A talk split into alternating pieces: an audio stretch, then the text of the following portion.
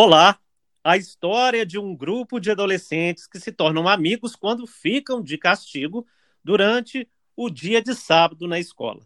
Era para ser uma comédia despretensiosa, mas se tornou um filme para refletir. O Clube dos Cinco. E se você já assistiu esse clássico e se já escutou o nosso podcast, você sabe que aqui tem informações quase exclusivas.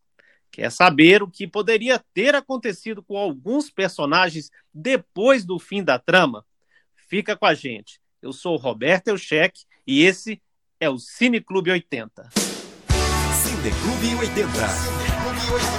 Em busca da fita perdida, com Roberto Eucheck e Gustavo Vilela Waitley.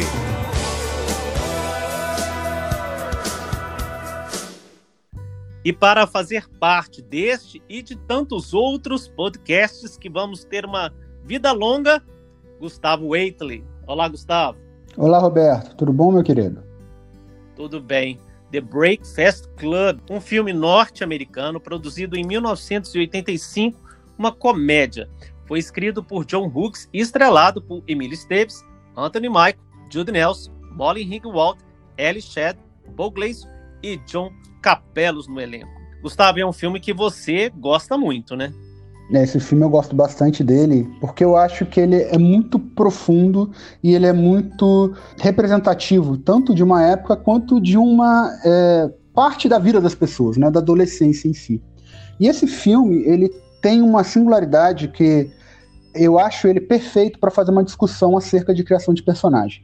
Para contextualizar o, o ouvinte, eu sou professor num curso de programação de jogos digitais e lá existe uma disciplina chamada criação de personagem narrativa, onde a gente conversa com os alunos exatamente como fazer uma boa narrativa, como fazer um bom envolvimento, como fazer personagens que de fato façam conexão com o jogador. E eu utilizo esse filme dentro dessa disciplina exatamente para fazer esse tipo de debate, esse tipo de diálogo, porque os personagens criados ali dentro, eles são ao mesmo tempo extremamente representativos e também consegue ser muito profundo, fazendo com que o espectador se relacione muito bem com os personagens. E ainda hoje é considerado um filme que evoca né, aquele espírito adolescente por tratar de uma forma curiosa e acredito também linda e cômica.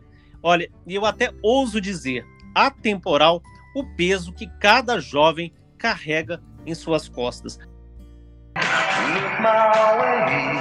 E estas crianças nas quais você cospe, elas que tentam mudar seus mundos, são imunes às suas ideias. Elas estão cientes do que estão passando. David Bowie.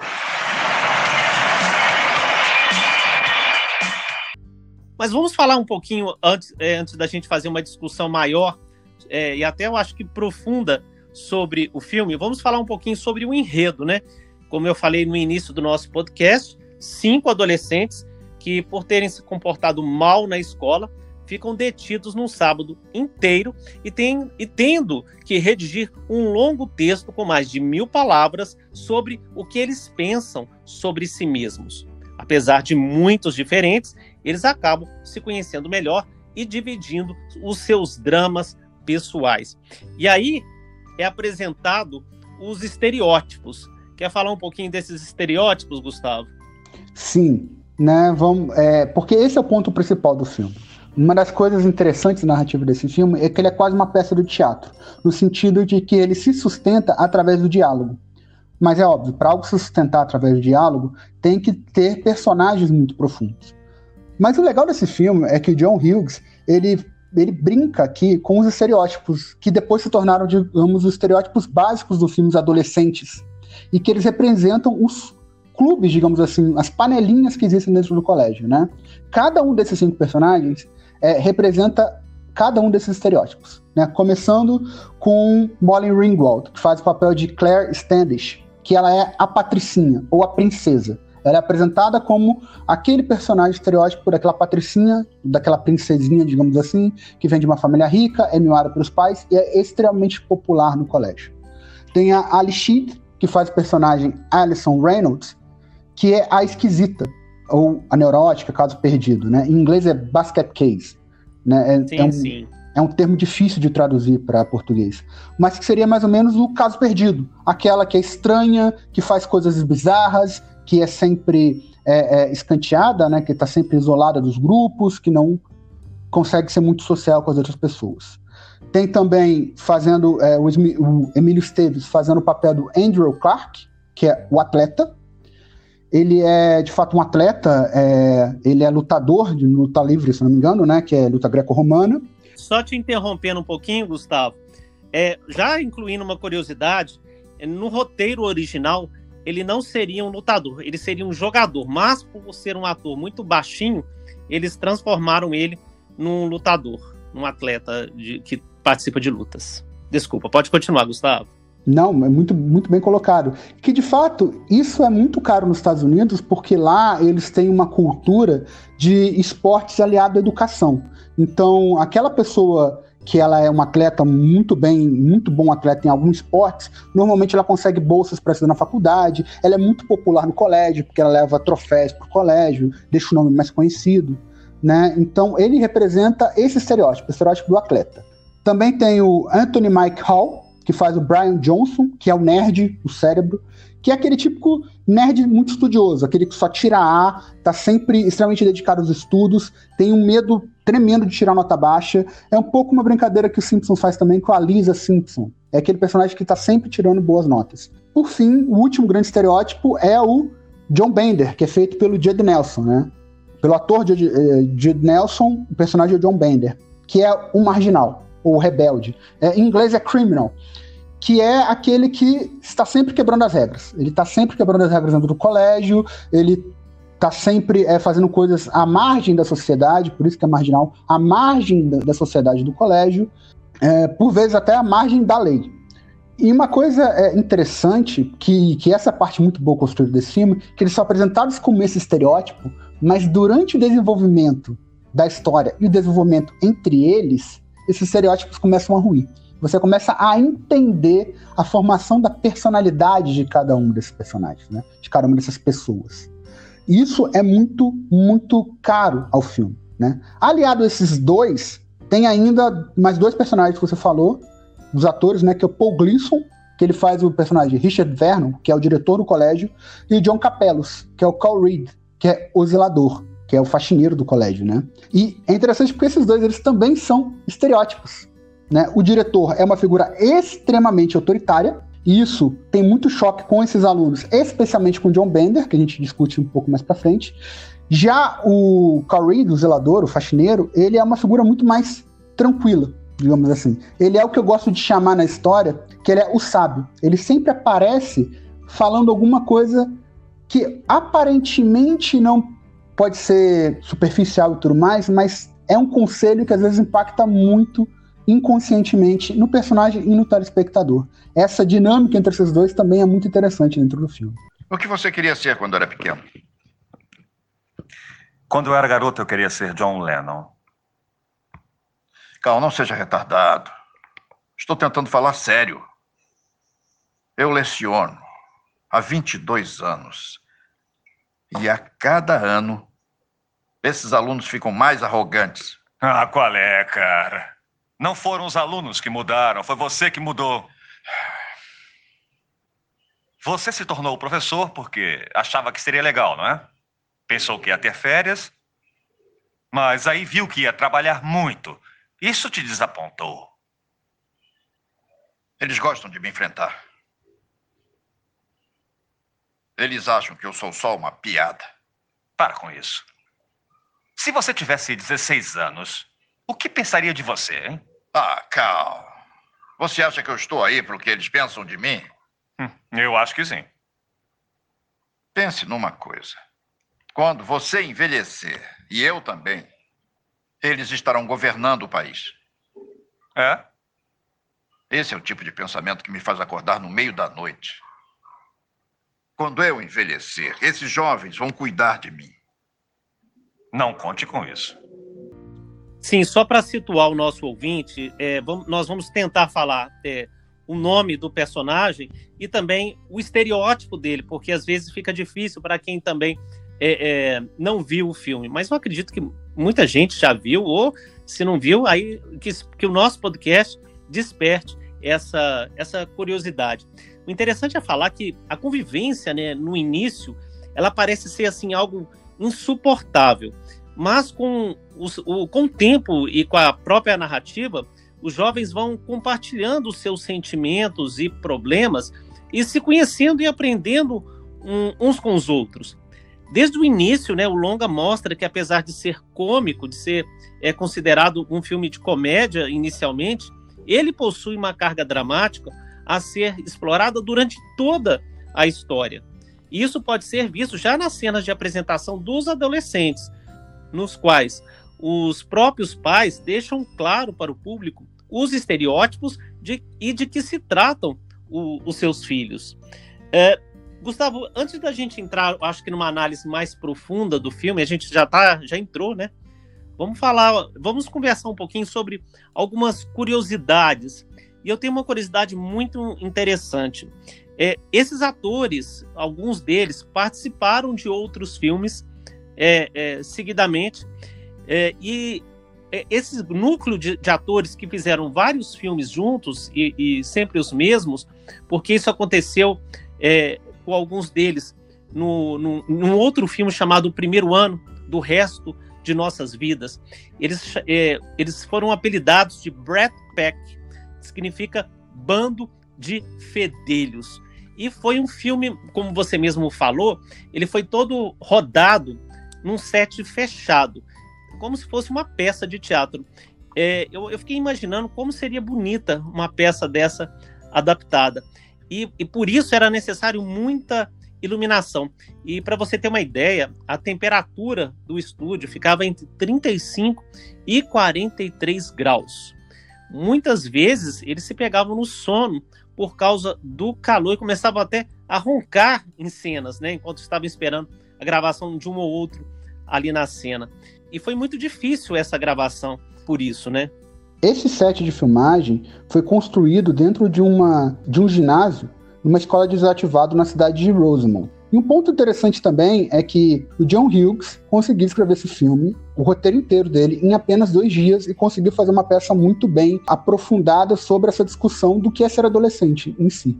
E o interessante é que, originalmente, no, no primeiro esboço ali, é, o, o título seria a turma do almoço. Mas uma amiga de John, que trabalhava em uma escola, tinha uma sessão para alunos de castigo chamada o Clube do Café da Manhã. Então ele decidiu usar esse nome é, sugerido por ela e eu acho que ficou muito melhor, né?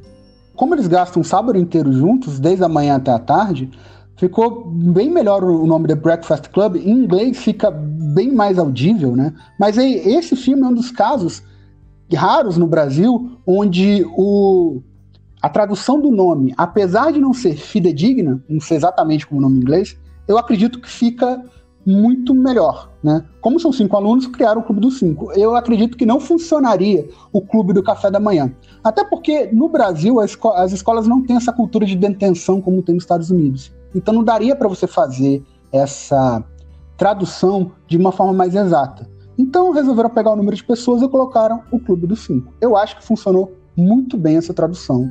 Ficaria muito melhor do que o Clube do Café da Manhã. Em inglês o nome é perfeito, The Breakfast Club. Mas em português eu acredito que não funcionaria bem. Agora são sete e seis. Vocês têm exatamente oito horas e 54 minutos para pensar por que estão aqui. Para pensar nos erros que cometeram. E não podem falar e nem se levantar das carteiras. E você não vai dormir.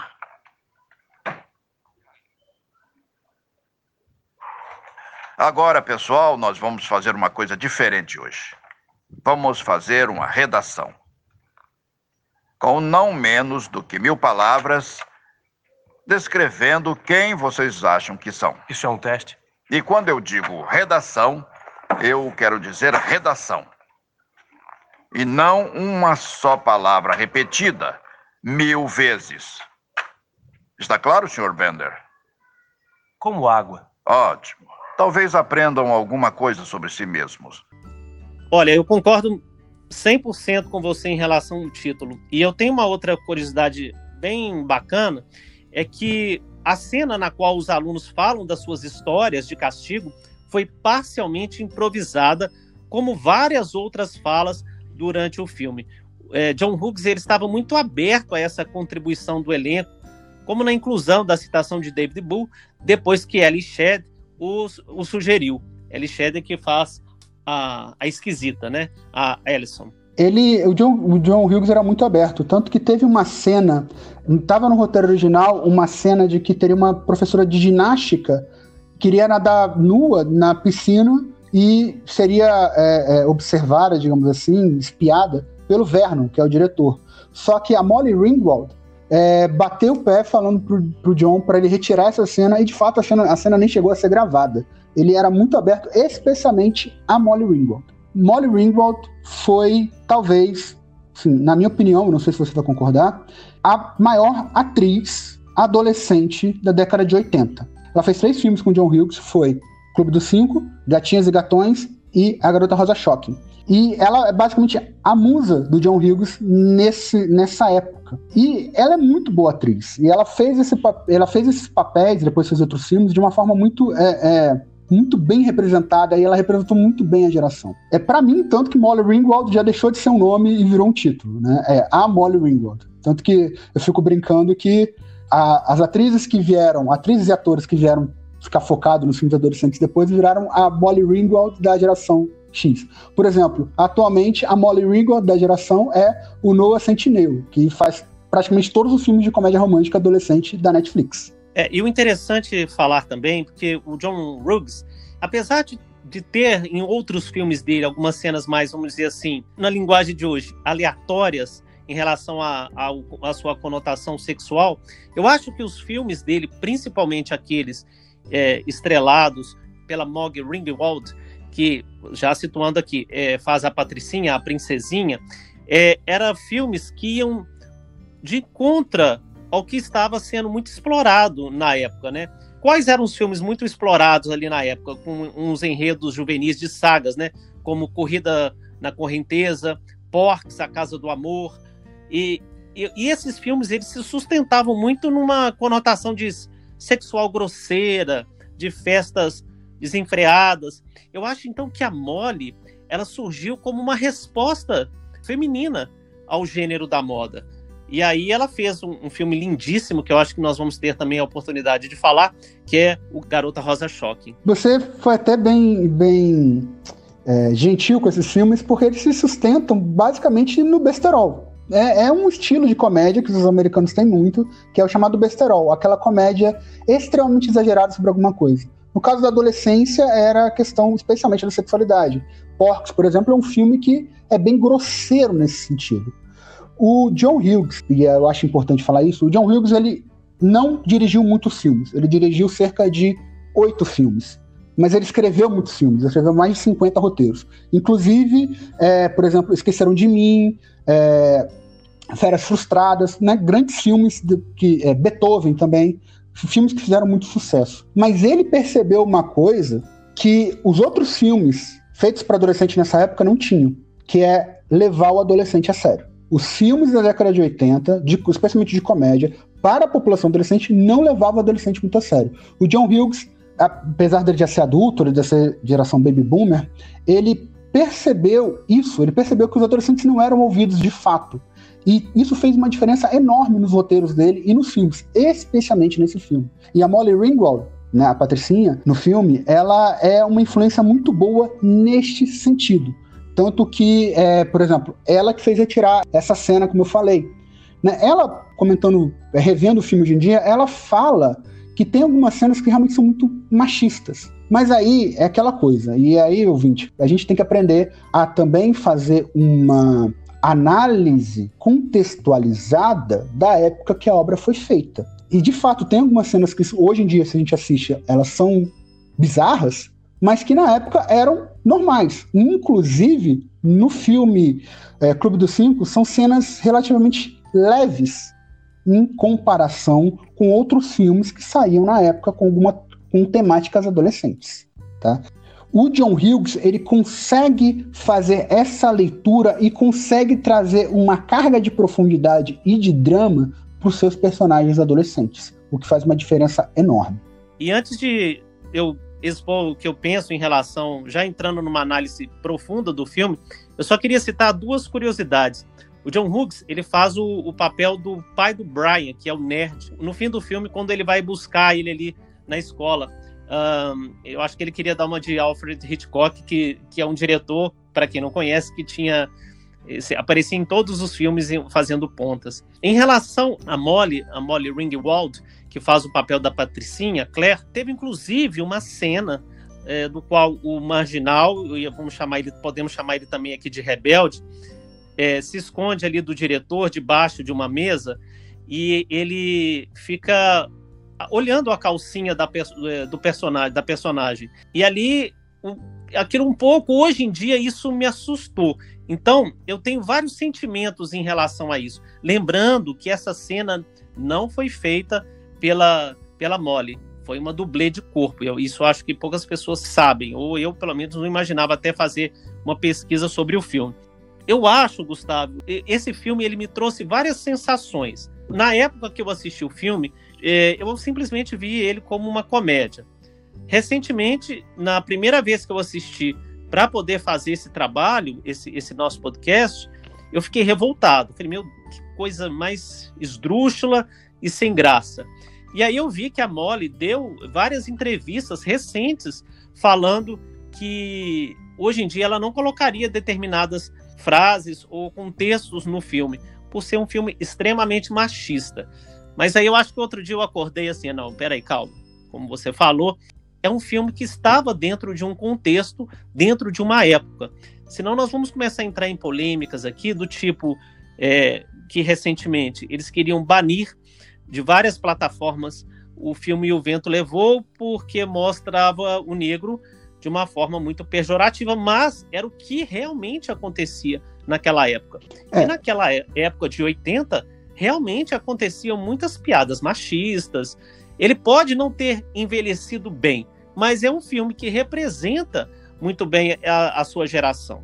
Antes de entrar nisso, só para trazer uma, é, mais uma curiosidade em relação aos atores também, é que, seguinte, primeiro ponto, como eu falei, esse filme ele é também estrelado por Emílio Esteves, que faz o papel do Andrew, que é o atleta. Emílio Esteves, para quem não sabe, ele é filho de um grande ator, que é o Martin Sheen, irmão mais velho do Charlie Sheen. A gente ficou brincando que é o irmão sensato do Charlie Sheen. Ele fez muitos filmes nos anos 80, depois dos anos 90 ele resolveu ir mais para trás da câmera. Inicialmente ele iria fazer o papel do John Bender, que é o rebelde, né, o marginal.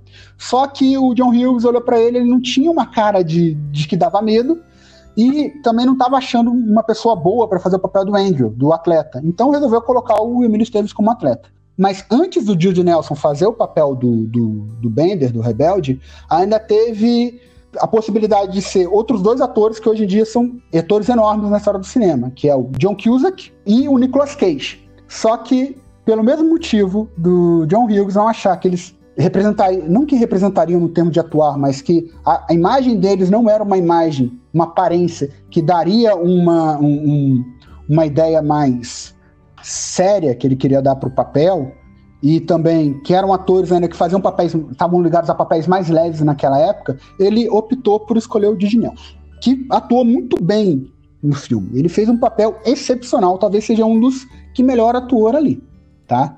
Isso tem a ver, talvez, também com a questão do, do da forma de atuação dele. O J.J. Nelson ele usava um, um, uma técnica de Stalinavski, que é a técnica que eles chamam de o método. Como é que é esse método? Quando ele começava a estudar o papel, ele entrava no personagem e não saía mais. Ou seja, acabava a filmagem, só que ele não saía do personagem, ele continuava atuando com o personagem mesmo quando não estava filmando. Isso, inclusive, rendeu problemas para ele, né? Porque é, como o personagem dele era o rebelde, ele também era rebelde fora das telas. Ou seja, ele ficava questionando o John Hughes, que era o diretor do filme. E como você vê no filme, o personagem dele fica dando em cima da princesinha, né? Que é a personagem da Molly, que é a Claire. Fora do. do, do enquanto eles não, tavam, não estavam atuando, ele também ficava dando em cima da Molly, que era a atriz que fazia a personagem. E isso rendeu vários problemas para ele. Sim, e eu acho que no geral a química entre os personagens, assim, nas discussões e também nas piadas, ela dá uma sensação de verdade e de alma nos papéis, como se todos fossem realmente o que eles estão ali interpretando. Durante a aprendizagem e o conhecimento mútuo entre eles, você percebe que há uma progressão da personalidade de cada um, né? E que é muito bem interpretada, de maneira a fazer parecer que no final, depois de tudo que passaram juntos, eles realmente se tornaram pessoas melhores. Já entrando um pouquinho agora na, na trilha sonora, você tem mais alguma coisa para falar sobre essa questão do, de, de análise do filme, Gustavo? E uma curiosidade também em relação a um dos personagens, que é o Carl Reed, né, que é o, que é o faxineiro no começo do filme, ele começa mostrando algumas cenas do, do, colégio, especialmente do armário, dos armários dos alunos, da onde que eles mais frequentam, uma sala de aula, o vestiário do atleta. E numa dessas cenas ele foca na parede, onde tem tipo um hall da fama, que é The Man of the Year, né? Que é o homem do ano, que é provavelmente algum tipo de concurso de popularidade. Só que a parte interessante, a curiosidade é que a foto que ele foca, que é a foto que está bem no meio, é do, é do Carl Reed, que é o faxineiro. E é realmente a foto dele. Você vê que é o mesmo ator que está naquela foto ali. No ano de 1969. Ou seja, no ano de 1969, o Carl Reed, ele era estudante do colégio, foi considerado o homem do ano. Só que em 1984 ele tinha virado o faxineiro do colégio. E é interessante, Gustavo, você abordar isso, porque numa determinada parte do filme é, usa, usa alguns desses dos cinco humilham esse faxineiro, né? E pensam bem, eles já estiveram, ele já esteve ali naquela situação onde os alunos estavam. É mais um ponto para a gente poder fazer uma boa reflexão. Sim, só mais uma coisa para falar e para reforçar para os nossos ouvintes, que é muito importante, sempre quando você vai analisar uma obra, você fazer a contextualização de quando essa obra foi feita, seja livro, seja filme, seja série, seja música. Isso não quer dizer que a obra não tenha problema ou que tudo deve ser perdoado. Não é isso que a gente está falando. Mas é você entender o que, que, está acontecendo ali, por que aquilo está sendo representado daquela forma. Senão a gente vai ter que jogar, sei lá, 90% da nossa produção cultural no lixo. E isso não é interessante, até porque você apaga a história. O que a gente quer não é apagar a história. A gente quer compreender, aprender com a história para poder fazer um futuro melhor. A gente não pode apagar a história simplesmente. Porque a relação é, entre eles, como você falou, é muito fidedigna, fica muito real essa relação, mas ela tem uns pontos problemáticos. Por vezes, a relação entre a Claire, que é a patricinha, e o John, que é o, o rebelde, ele fica dando em cima dela de formas que hoje em dia pode ser considerada como um abuso, um assédio. Provavelmente seria considerado um assédio. Só que você tem que compreender aquilo e compreender o contexto que aquilo foi feito e criticar o que tem que ser criticado, mas mesmo assim, esse filme, ele é extremamente importante, porque ele humaniza os personagens. Ele humaniza de uma forma a você compreender que aqueles, aqueles atores, aqueles personagens em si, eles têm problemas, eles são do jeito que eles são por causa de todo um histórico deles. E muitos deles são é, é, um reflexo da criação dos pais, né? Isso, a temática dos pais, a temática da projeção dos pais em cima dos personagens, ela é muito forte, né? E para você ter essa ideia como a representação é importante, Emil Wilbeck, que é um jornalista homossexual e afro-americano, ele conversando com a, a, atriz Molly Ringwald, que faz a Patricinha, que faz a princesa, comentou que esse filme, que é o filme de comédia juvenis, na adolescência dele, ajudaram muito, especialmente o Clube dos Cinco. Porque apesar de não mostrar nem a comunidade gay, nem a comunidade negra no filme, é, esse filme mostrava garotos que lutavam para encontrar sua identidade e se sentiam fora do lugar na estrutura social da escola. Estavam às voltas com sua família e com outros tipos de pressões. Os personagens e suas tramas eram lindamente humanos, perfeitamente imperfeitos e defeituosos. Né? Essa é a fala desse jornalista, explicando que, mesmo com esses problemas, o filme ainda assim tem um poder muito forte. Ele, ele fala muito às pessoas. Então não é questão de jogar fora, é questão de você compreender o que necessita ser criticado e aproveitar aquilo que é muito bem colocado. É, retornando agora, também não foi nada é, é, combinado, na caro ouvinte, mas eu tenho uma pergunta para você, Roberto. Você acha que esse filme é realmente um filme de comédia? Não, eu, eu não acho que ele é de comédia. E, quando eu era adolescente, eu enxergava ele de comédia, mas eu enxergo ele como hoje um filme de, de drama, de, de reflexão. E, volta, e, fal, e falando um pouco do que você abordou, é, me traz uma, uma reflexão da seguinte forma: não há como você contar uma boa história sem ter personagens é, politicamente incorretos. Senão vai virar um, um, um, um, paraíso ali, né?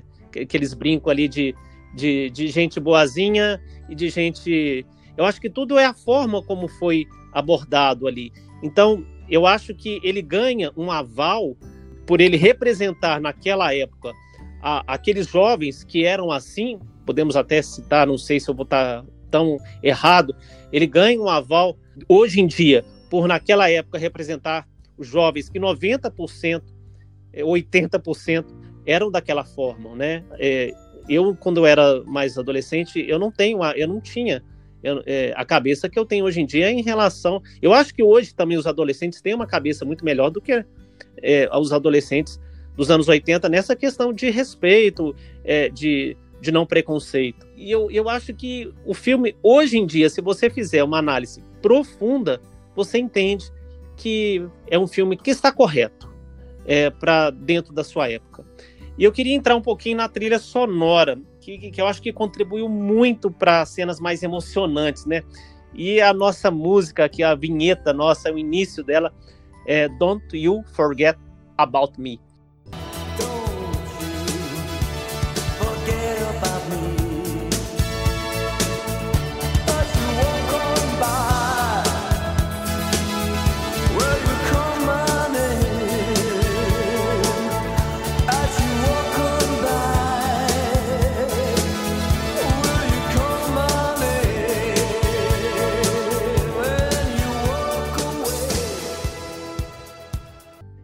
Da banda Simple Minds. Eu acho que cai como uma luva, né, Gustavo, no teor que o filme procura, que é ser divertido, porém dramático. Exato, e eu tenho uma curiosidade sobre esse filme, sobre essa música, porque ela representa muito bem o filme, porque ela foi feita para o filme, ela foi composta pelo produtor musical Keith Forsey para esse filme. E antes da, dela ser interpretada pela banda escocesa Simple Mind, ela foi oferecida, na verdade, para um gigante dos anos 80, que era o Billy Idol. Só que o Billy Idol recusou. O que, acredito eu, foi uma ótima coisa pro filme e pra música em si. Porque a figura do Billy Idol, a forma de cantar do Billy Idol e tudo mais, não, acredito eu que não se encaixaria muito bem com o filme, diferente do Simple Minds. A interpretação do Simple Minds dessa música dá uma força enorme, tanto para a música quanto para ela dentro do filme. Não à toa ela é a música da nossa vinheta. Bom, e agora a informação quase exclusiva. Eu brinco é, com isso porque, gente, é feito um extenso trabalho de pesquisa. Em sites português, é, na língua, é, no português você acha muito pouco, mas na gringa você acha informações mais preciosas sobre o filme, mas não tanto em sites oficiais, mas em alguns fóruns que são consideradas até informações verdadeiras.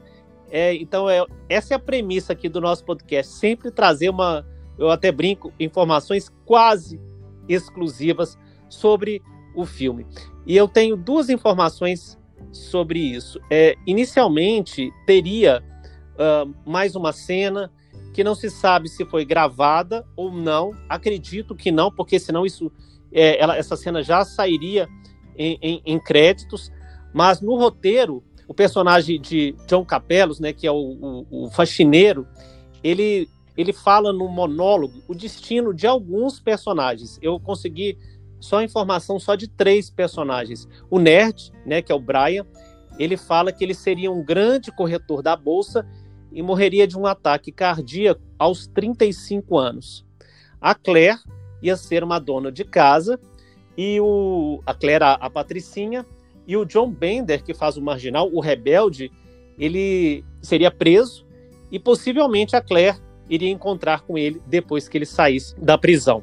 E teríamos o The Breakfast Club, é o Clube dos 5-2, uma continuação, que já tem até um nome, que seria chamado Bumpet, que é, na, sua, na sua tradução é como se fosse colidido.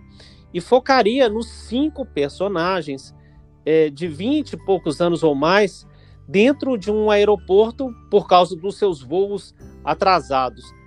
Você acha que seria uma boa continuação, Gustavo? Não, sendo bem sincero, eu acho que o Clube dos Cinco é um filme que ele terminou perfeito da forma que ele terminou. E que talvez uma continuação fosse mais problemática do que de fato acrescentasse alguma coisa. E eu explico por quê. É, como eu tinha feito aquela pergunta para você antes, eu também não acho que esse filme seja uma comédia, no que a gente entende como comédia. Mas para é, criação de história clássica, para poética grega e tudo mais, ele pode ser considerado uma comédia, sim. Por quê? Porque a comédia para eles não é necessariamente algo engraçado, mas é algo que tem um final feliz ou ao menos esperançoso, diferente da tragédia. A tragédia é sofrimento do início ao fim. A comédia não. Você passa por várias coisas e então você cresce com isso e há uma esperança no final. E o Clube dos Cinco consegue fazer isso muito bem no seu final. Tanto que que bom que eles não filmaram essa cena, que eles retiraram isso, porque quando o filme termina, você fica se perguntando: o que, que aconteceu segunda-feira? Eles continuaram amigos? Eles continuaram tendo esse relacionamento ou não? Ou eles não continuaram? E quem que vai definir isso? É o espectador. O espectador vai projetar aquilo que ele cresceu, que ele percebeu naquele filme, que ele percebeu na relação entre aqueles personagens, para então ele, na cabeça dele, criar a história do que aconteceu com eles depois disso. Será que o, o Claire, uh, a Claire, a, a, princesinha e o John, o marginal, ficaram juntos? Ou não? Será que eles continuaram amigos? Será que eles se cumprimentaram no corredor? Então, eu acredito que muito da força desse, desse filme está exatamente nesse final aberto. Por mais que, fazendo uma pesquisa também, o John Hughes tivesse uma pretensão de fazer um segundo filme, inicialmente fazer o segundo filme, no tempo dele se encontrando um tempo depois, eu acredito que ficou ideal não ter acontecido isso. O filme terminando do jeito que ele terminou, passa a mensagem que ele quer passar de uma forma primorosa que poderia ser, na minha visão, tá? Essa é a minha opinião, tá, ouvinte? Poderia ser estragada caso tivesse uma cena contando o que acontecesse com eles ou tivesse uma continuação. Será que nós vamos ser iguais aos nossos pais? Eu não. Nunca. É inevitável. Acontece. O que acontece? Seu coração morre quando você cresce. E quem liga? Eu ligo. Bom, e aqui também chega o final do nosso podcast. Eu queria, antes de duas questões aqui, Gustavo. A próxima fita perdida eu que vou trazer. É uma fita que eu encontrei quando eu acampava, ah, quando eu tinha meus 15, 16 anos, e eu guardo ela até hoje. Só Opa. que me trouxe muitas recordações um tanto quanto sinistras e um tanto quanto apavorantes, mas isso aí é um outro assunto para um outro podcast. Eu queria encerrar, Gustavo, com a frase dita no final do Clube dos Cinco, a resposta do que foi pedido pelo diretor.